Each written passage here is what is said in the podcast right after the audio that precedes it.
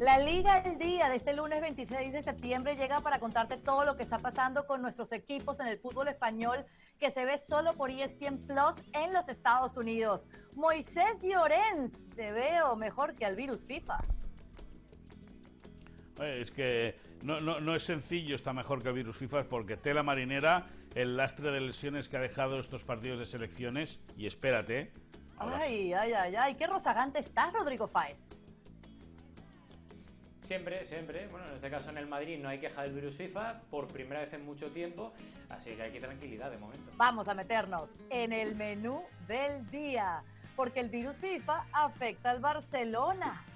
Además, 600 días de buena racha, sí, el Real Madrid. ¿Y qué nos traen nuestros insiders? Información de primera mano. Como siempre hay un tiempo extra y Ronaldo vuelve a las papeletas y a pegarlas todas.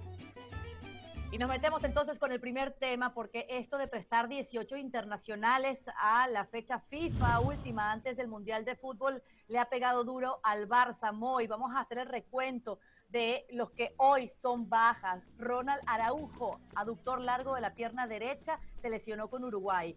Cundé, bíceps femoral del muslo izquierdo, se lesionó con Francia. Memphis Depay de los Países Bajos lesiona en el bíceps femoral y también tiene molestias físicas. Frenkie de Jong en el muslo izquierdo. Eh, y además, Dembélé también habría salido con molestias. Tú me dirás cómo afectan estas bajas al equipo de Xavi. Bueno, y espérate que mañana juega la selección española en Portugal, en Braga, un partido decisivo para poder meterse en la Final Four de la Nations League, esa patraña de, de, eh, competición que se ha inventado la UEFA sin ton ni son para, para dar oficialidad a partidos amistosos. Imagínate cómo está el terreno de juego del estadio de Braga que ni la selección portuguesa ni la selección española han podido ejercitarse en la previa del partido en el, en el campo donde se va a jugar el partido. Imagínate el mal estado del terreno de juego y el Barça tiene seis potenciales titulares en ese equipo, que ya lo fueron el, pasado fin de semana ante Suiza. Por lo tanto, eh, hasta ahora son dos, tres lesionados importantes, como son Araujo y, y como veíamos aquí. Memphis va a estar también un mes parado. Luego está lo de Frenkie y lo de Dembélé, que son molestias, pero a ver cómo evolucionan, si van a poder estar el próximo fin de semana ante el Mallorca, partido que se podrá ver por ESPN Plus en los Estados Unidos. Y lógicamente puedes imaginarte el enfado morrocotudo que hay en el Barça, porque eh, el viernes fue un día dramático, fueron cayendo como moscas Memphis, Araujo, eh, De Jong y luego De Pay, es decir, cuatro jugadores de una atacada, y eso hizo un daño tremendo a un Xavi Hernández que hasta ahora estaba contento con el tema de la preparación física, pero ha sido abandonar la situación esportiva de Joan Gamper y empezar a lesionarse sus futbolistas. Y por eso estaba muy pendiente de lo que hacía en Zaragoza la selección española, pero Luis Enrique de esos seis, ninguno se le lesionó y así cruzan los dedos para que sea la misma historia este martes, Rodri. Es que, a ver, yo entiendo el mosqueo que hay en el Barça, porque al final esto es algo que puede afectar al Barça, al Manchester City, al, Real Madrid, al Chelsea, a todo el mundo, ¿no? A todo el que, que tiene la más que mayoría de, la plantilla internacional. Y esto es una faena porque esto es algo que, que, no puedes hacer nada porque al final te obligan a ir con tu selección, salvo que hables y negocies por detrás para evitar que te llamen. Y cuando encima se junta esa obligatoriedad con el deseo del jugador de ser importante para su país, pues se arma un tumulto importantísimo porque no es justo por una parte para los clubes, porque no es justo, son quienes pagan al jugador, la ficha, el traspaso, el salario, llamadlo X, y son los que al final eh, siempre salen peor parados, porque da la casualidad de que siempre en el 90% de los casos donde se lesionan es en sus concentraciones y nunca con su equipo. Entonces eso es una faena importantísima. Ahora, es un riesgo que tienen estos clubes. En el Real Madrid esta vez, por ejemplo, no hay ningún tipo de, lesionados, salvo las molestias de David Álava, que jugó contra Croacia sin problemas, pero es un riesgo obviamente que tienen que, que tener todos. Por eso precisamente yo hacía hincapié durante todo el mes de de verano que, era importante que el Barça tuviera dos jugadores por puesto, al igual que el Real Madrid, y en este caso el Fútbol Club Barcelona, creo que dentro de la gravedad que es obviamente perder a todos estos que acaba de comentar Moy, no puede ser la misma gravedad que, por ejemplo, si Benzema se lesiona con Francia o si Chouameni se lesiona con Francia, porque en este caso el Real Madrid no tiene reemplazo, que es un problema gordo. ¿Quién hará más falta, Moisés, en este tramo de partidos que le viene al Barcelona? Porque es preocupante encarar una fase trascendental de la temporada de la liga y también partidos muy importantes de la Champions League, ese contra el Inter de Milán de visita el 4 de octubre, luego la vuelta en casa el día 12 de octubre, más el clásico el día 16, de los que han caído, ¿quién hará más falta? Pues sin duda los dos centrales, ¿no? Tanto Cundé como Araujo, porque eh, para los partidos importantes, para los partidos llamados eh, grandes, eh, parecía que eran la pareja de, centrales elegido, o si no, dos de los cuatro defensas seguro. recordemos el año pasado el partido que hizo Araujo en el Bernabéu contra el Real Madrid, secando de una manera tremenda a Vinicius. Ese era el, antídoto que, que podía tener en la cabeza Xavi para el partido del día 16, por cierto, también en ESPN Plus. Eh, y bueno, yo creo que los dos, los dos defensas eh, son, se les va a echar mucho en falta. Eh, está con la batalla a querer jugar el clásico, pero Xavi va a ser eh, partidario de no arriesgar. Y fíjate cómo es la vida, fíjate cómo es la vida, que todo el mundo está hablando de Gerard Piqué, de la situación del central catalán, del, del momento del capitán, se filtran informaciones que si juega menos del 35% de los minutos, eh, el Barça le puede romper unilateralmente el contrato y resulta que se le abren las puertas, si no de la titularidad, de la rotación. Y rotación es jugar, y jugar es sumar minutos. Si se alargan mucho las dolencias de Cunde y Araujo, eso puede comprometer en el futuro el contrato que tiene Gerard Piqué firmado con el Barça. Pero bueno, a día de hoy lo prioritario es el aspecto deportivo eh, Xavi a partir de mañana va a empezar, va a hacer borrón y cuenta nueva para tratar de, encontrar las mejores soluciones posibles, pero no tengan ninguna duda que tanto Cundé como eh, Ronald Araujo van a ser echados muy en falta por la retaguardia del Barça. Ese es el efecto colateral. Ahora, Moisés, me pongo contigo para preguntarte, ¿cuál de las piezas de Xavi no puede lesionarse si queremos que este equipo gane lo que está mandado a ganar a partir de ahora con todos los refuerzos que sumó antes de la temporada? Hombre, eh, el año pasado se le lesionó a Pedri y se le cayó el invento, más allá de que llegó un, momento en el cual el Barça ya no podía aspirar a nada, es decir, había, sido eliminado de la Champions y de la Europa League, de la Copa y en la Liga bajo los brazos. Pero es verdad que el año pasado sin Pedri pues el Barça eh, sufrió mucho. Eh, en, los primeros partidos de la temporada contra Sevilla o la Real Sociedad, por ejemplo, lejos del Camp Nou, Pedri corrió más que jugó o que tocó la pelota, ¿no? Pero es cierto también que en los últimos partidos eh, la presencia del Canario pues había sido como había sido más, había tenido mucha más presencia, ¿no? Como mucho más protagonismo. Pedri es uno de los clave, que si se lesiona pues el Barça lo echaría en falta muchísimo. Lewandowski, lógicamente, porque es el hombre gol. Pero bueno, el Barça está acostumbrado a vivir últimamente con, bajas de futbolistas importantes y Dios quiera, ya no solo para, por el bien del Barça, sino por el bien de la competición, que ninguno más se lastime. Es que hablamos del Barça, pero Brozovic, el futbolista croata del Inter de Milán, tampoco va a poder jugar contra el Barça y al final los clubes, que son los que pagan a sus futbolistas, pues van a echar en falta a jugadores que son muy importantes en sus esquemas. La sufren y mucho. Esperemos que se queden en esta lista las bajas del Barça de aquí a lo que sigue.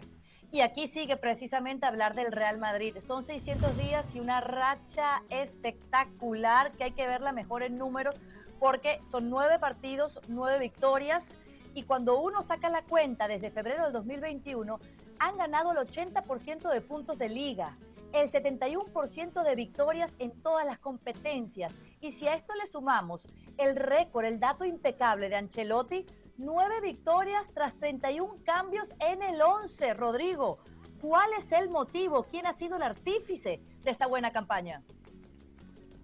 Carlo Ancelotti, claro, es que Carlo Ancelotti, tú lo acabas de comentar, para mí es el artífice de todo esto una persona que fue vilipendiada por la misma directiva que apostó por él en esta segunda etapa porque decían que era amigo de los jugadores, que era muy blando, que había que retomar después de haber ganado la décima otra vez eh, a un entrenador del perfil de Mourinho.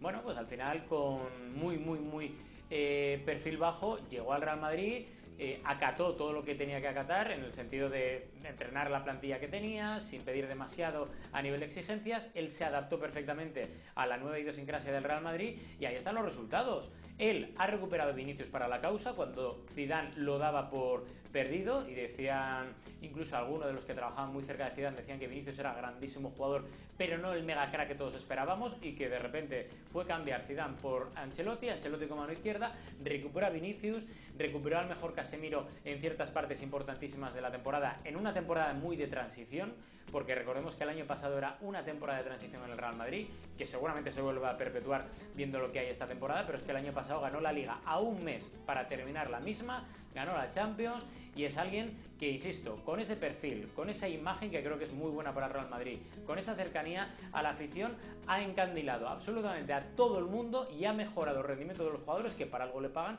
y para eso precisamente le habían traído desde la directiva del Real Madrid. Es un nombre propio entonces el artífice de esta buena racha del Madrid, ese boom del rendimiento de los jugadores, esa segunda juventud de los Modric, Cross, Benzema, Moisés, ¿qué más podemos sumar a esta gran racha positiva de 600 días? ¿Qué hacemos nosotros con 600 días?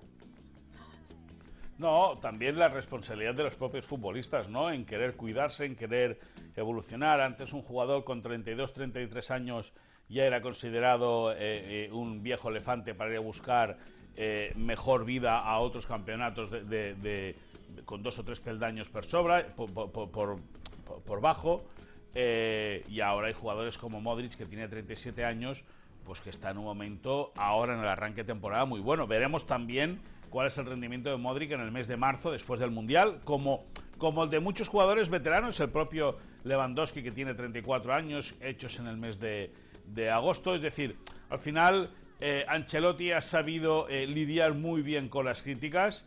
Eh, Rodrigo Fáez y yo tenemos un muy buen amigo que lo tachaba antes de ganar el doblete la temporada pasada como el exentrenador del Everton, como, como diciendo que, qué poco nivel para, para entrenar al Real Madrid otra vez y al final eh, el exentrenador del Everton es el que ha hecho campeón de liga y campeón de Champions al Real Madrid. Es decir, eh, algún mérito tiene y sobre todo eso, ¿no? El, cómo ha incidido en la autoestima de los jugadores, cómo ha hecho creer en el que andaba perdido, cómo ha subido el nivel de otros jugadores de perfil medio-bajo, como Lucas Vázquez o como Nacho, es decir, eh, ha sabido eh, exponerlos, ha sabido eh, darles un plus de motivación y en ese sentido yo creo que Ancelotti es clave más allá de la calidad de los futbolistas que ya la paga el Real Madrid, pero Ancelotti ha sido clave para relanzar a ese Madrid que como tú bien dices lleva 600 días en un momento dulce. Rodrigo, no te voy a preguntar quién es ese amigo ni dónde está ese amigo. Lo que te quiero preguntar es lo que viene para el Madrid y si pueden mantener esta gran racha en los partidos importantes, ese partido ante los Asuna, luego la fase de grupos de Champions contra el Shakhtar, luego va Getafe por la Liga y el clásico el próximo 16 de octubre.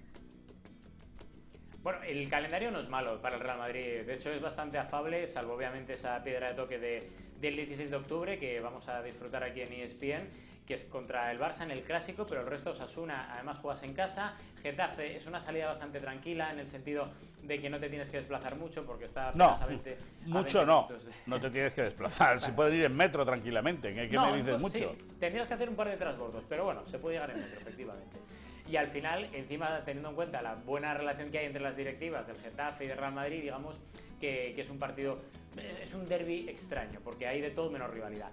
Y encima yo creo que eso, que entre medias el Shakhtar, que da la sensación de que el Shakhtar siempre es un equipo complicado en Europa, pero que ya no es el mismo Shakhtar que otras temporadas que daba sustos al Real Madrid. Más que nada porque el Real Madrid, y, esto ya no depende tanto de Osasuna, de Shakhtar, del propio Getafe, sino que depende más del Real Madrid. Da la sensación que el Real Madrid con Ancelotti ha ganado en sobriedad, en regularidad y esa constancia de no bajar nunca los brazos, que ya tuvo algún que otro episodio, algún que otro susto la temporada pasada, con el Sheriff, por ejemplo, sin ir más lejos, etcétera, que son lo que ha hecho que este plantel haya aprendido de sus errores, haya sabido enmendar esos errores y haya crecido con esos errores para intentar llegar a lo más alto como fue la Champions o como fue la Liga. ¿no? Y este año yo creo que se ha implementado aún más esa conciencia de grupo, esa conciencia colectiva, que creo que además ha implantado muy bien Ancelotti en este vestuario y en el cual no se ve nadie por encima de nadie, porque al final sabemos que Courtois y sobre todo Benzema son jugadores importantísimos para Ancelotti, pero da la sensación de que son uno más porque ninguno levanta más la voz que cualquier otro compañero de los que puede estar en el vestuario.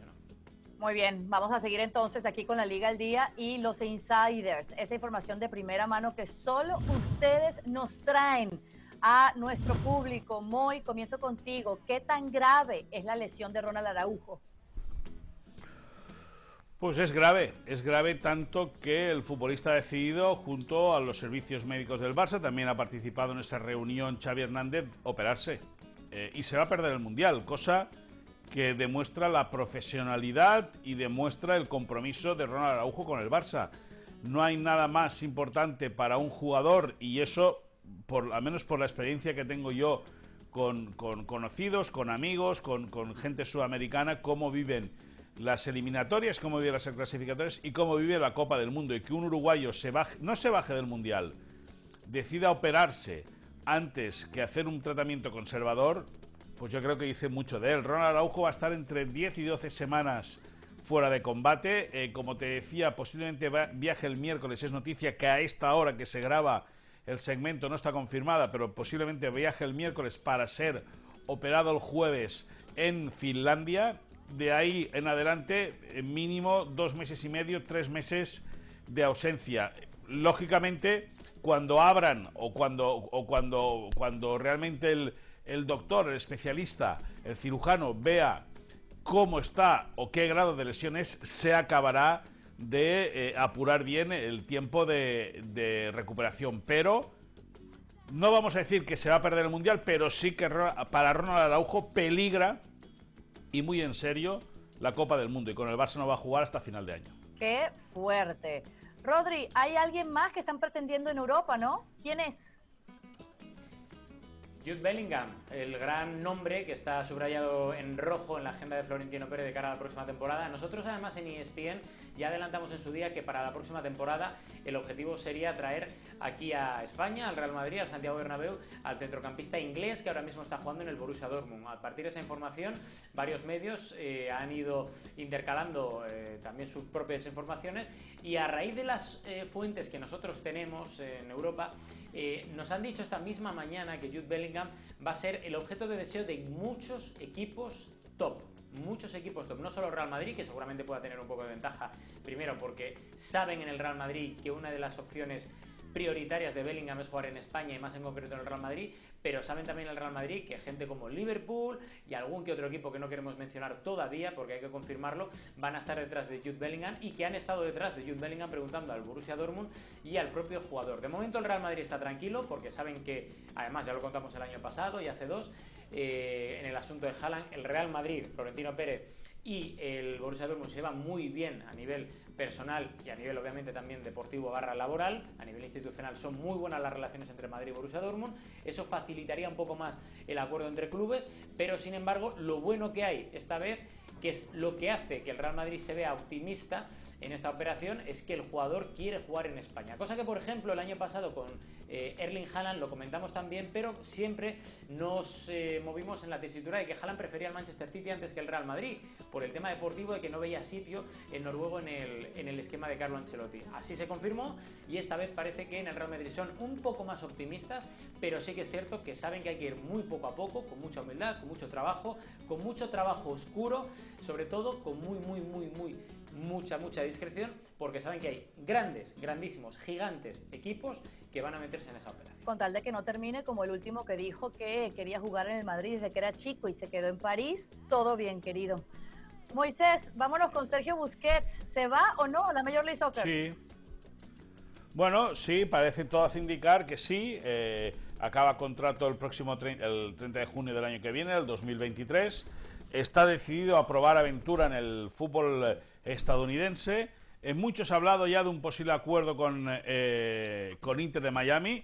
Lo que podemos contar en ESPN, que ya avanzamos y ahora podemos ratificar y podemos ampliar, es que es cierto que hubo charlas, llevan más de un año, año y medio hablando eh, el entorno de Sergio Busquets con el club de Miami, con la franquicia de Miami, que parece que hay buena sintonía, pero, Carolina, no hay nada firmado, ni nada pactado, ni nada avanzado. Es decir, hay una buena sintonía eh, de Busquets por escuchar o seguir escuchando lo que le dicen en Miami. Hay muy buena eh, sintonía por parte del equipo de la franquicia de Miami en pensar que Busquets puede ser un jugador importante de futuro, pero no hay nada firmado a día de hoy ni entre el jugador y la franquicia ni la franquicia y el jugador. Es decir, todos son buenas intenciones, todos son buenas palabras, pero nadie ha atacado aún eh, la posibilidad, y ya no te hablo de, evidentemente de no poder firmar porque le queda más de medio año de contrato a no Busquets con el Barça, ¿no? Pero de, llegar a un acuerdo, no se ha llegado a un acuerdo entre las dos partes, sí que está eh, bien, bien encarado, pero no hay nada definido entre el jugador y Miami. Y ojo que otro que se puede ir con él a Major League Soccer es Sergi Roberto, es decir, al final el Barça, de los cuatro capitanes que tiene ahora, dos posiblemente salgan, Sergi Roberto y Busquets, y dos posiblemente se vayan a la Major League Soccer, pero habrá que esperar. Hay tiempo, señores. Rodri, dime si el gran líder de Brasil se viste de blanco y también se anima a bailar muy a menudo.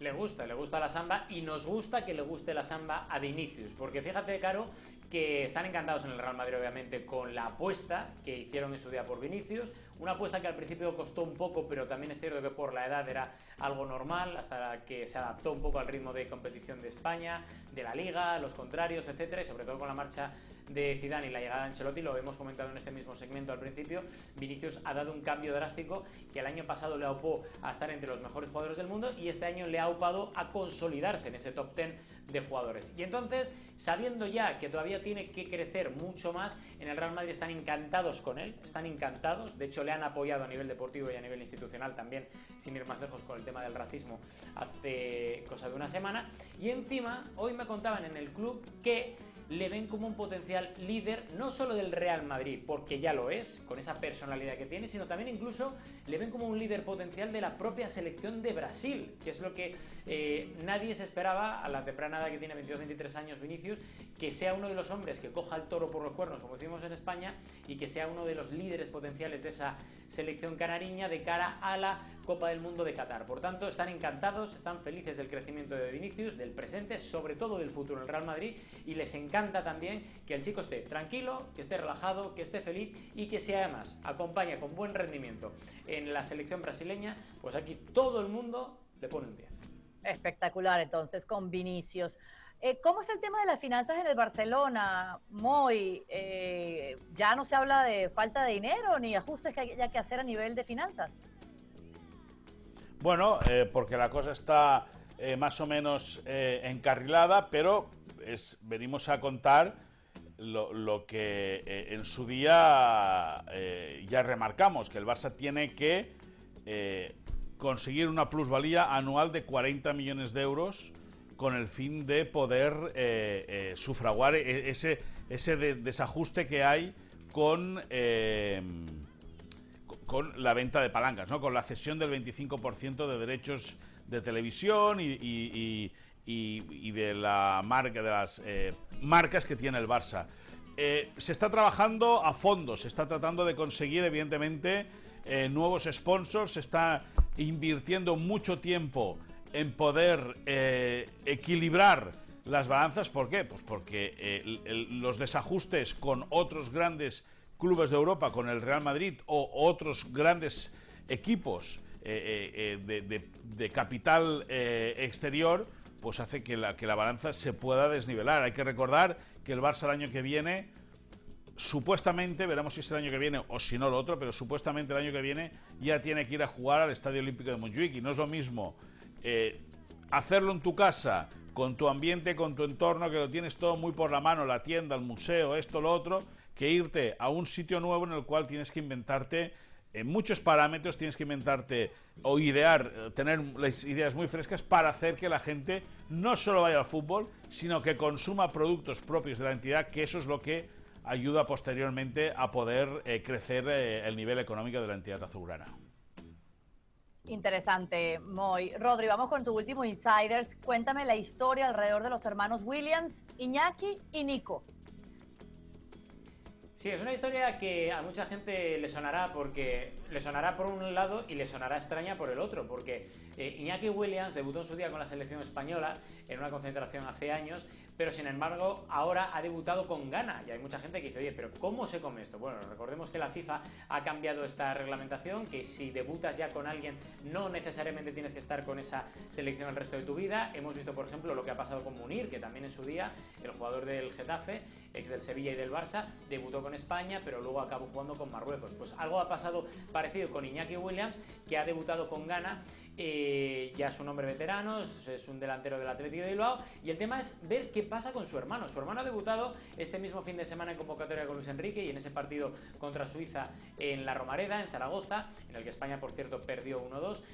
Y eh, nos ha sorprendido mucho aquí en España porque, por lo que me han contado desde Bilbao, se ve que el presidente de la Federación de Ghana tiene en mente, tiene en mente, dependiendo cuál va a ser la evolución de Nico Williams, el hermano pequeño de Iñaki, también intentar seducirle para que juegue con Ghana y juntar a los dos hermanos dentro de la selección de su familia, ¿no? Porque ambos fueron nacidos en Bilbao, pero su, familia es eh, de origen africano, más en concreto de Ghana, y es el sueño, digamos, del presidente de la Federación Ganesa, pero que insisto, es muy complicado porque depende, primero, de lo que Nico Williams vaya haciendo en España con España y sobre todo ver un poco la evolución de Luis Enrique o el seleccionador que sea después del Mundial para ver cuáles son los planes de España con Nico Williams, que es un chaval que tiene un futuro extraordinario y que no me extrañaría que a finales de esta misma temporada o el Sigue blindándolo porque sé que además trabaja muy bien en Bilbao o alguno de los grandes de Europa vayan a tocar la puerta del Athletic porque la puerta del jugador ya han tocado varios.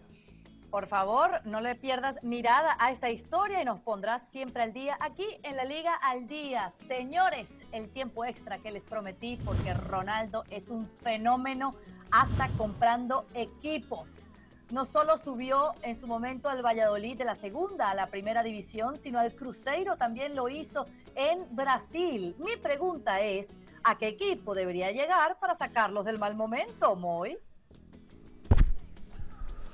Bueno, pues a muchos, porque la verdad es que la situación del fútbol de la mayoría de clubes es, dantesca. Es dantesca. También déjame que te diga una cosa, el Valladolid también lo bajó, ¿eh? Luego lo ascendió, pero también lo bajó. Es decir, siento romper el tiempo extra, siento, siento romper la armonía y la musicalidad de esta historia, pero también es cierto que lo descendió. Pero bueno, la verdad es que Ronaldo está haciendo un buen trabajo. ¿A quién, a quién podría? Pues a muchos porque hay muchos grandes clubes que están pasando malos, momentos a nivel económico por la crisis, por todo, y que leyendas como Ronaldo se interesen por ello sería una muy buena noticia para, para la pelota. Qué mata pasión eres, Moisés. Rodrigo, levántame el ánimo de vuelta. Yo te digo una cosa, lo primero que haría si fuera Ronaldo sería meter más dinero en el Valladolid, que es un equipo muy histórico y que creo que puede hacer cosas mejores. Pero si me das a elegir un histórico en el que creo que Ronaldo podría, podría, podría invertir. ¿El Oviedo? Yo diría, no, el Oviedo no. Ah. Yo diría el Real Murcia. El Real Murcia, fíjate, que es un equipo histórico de aquí de España que lleva muchos años en segunda, bueno, en lo que es ahora, ahora no sé ni dónde está, creo que está en primera red, que me perdonen, pero segunda vez. el Real Murcia.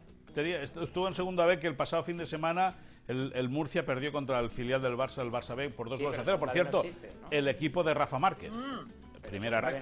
No, se preocupen que le haremos llegar ese segmento a Ronaldo. Señores, hasta aquí llegamos. Ustedes si nos están viendo y quieren más y quieren ver todos los partidos del fútbol español en Estados Unidos es por ESPN Plus. No hay ninguna otra manera de ver el mejor fútbol del mundo. Cliquen. Y aquí están nuestros insiders.